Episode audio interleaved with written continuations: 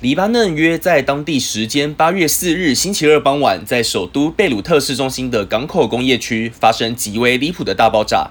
囤积于港口仓库内的两千七百五十公吨的硝酸铵化学物质，因为不明原因起火燃烧，产生多次的剧烈爆炸。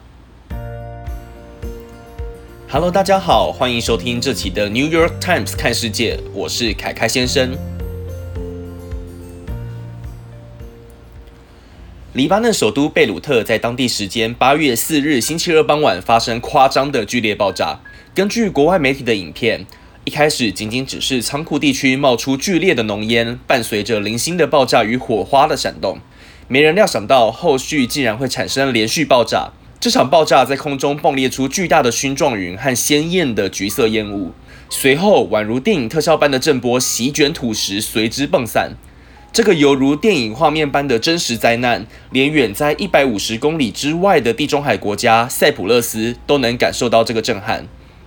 一百五十公里的概念，大概可以想象成台北到台中的距离。震波扫过贝鲁特的港口工业区、餐厅、购物区这些人潮密集之处。在本文案截稿为止。这场爆炸要归咎于公共安全事件还是恐怖攻击，仍然不得而知。但可以知道的是，这一次的爆炸是由两千七百五十公吨的化学物质硝酸铵所引起的。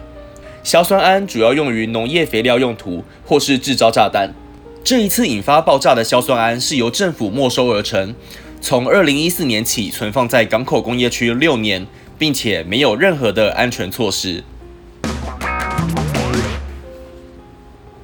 瓦砾与车子的撞击残骸依然留在街上，几乎所有的窗户都被震碎吹飞，满街散落着碎玻璃。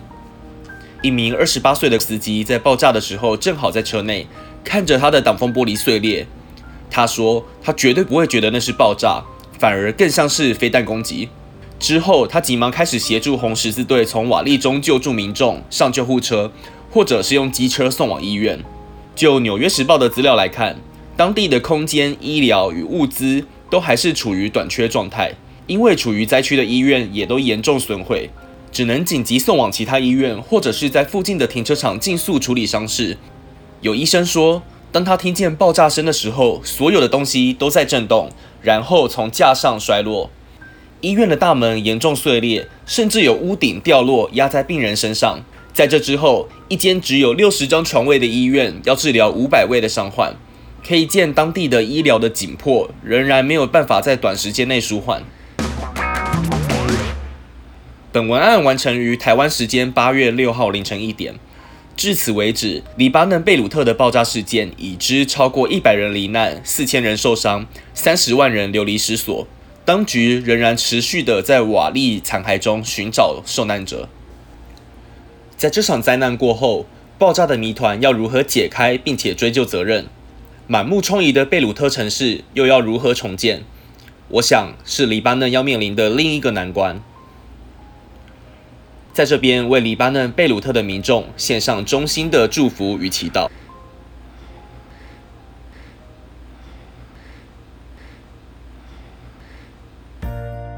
本期的 New York Times 看世界在这边告一段落。纽约时报相关新闻资讯，请看资讯栏。如果大家对国际新闻有兴趣，别忘了订阅这个 podcast 频道。如果是在 YouTube 上的听众，也别忘了订阅、按赞、开启小铃铛，follow 我们最新的国际新闻时事。我是凯凯先生，我们下期见，拜拜。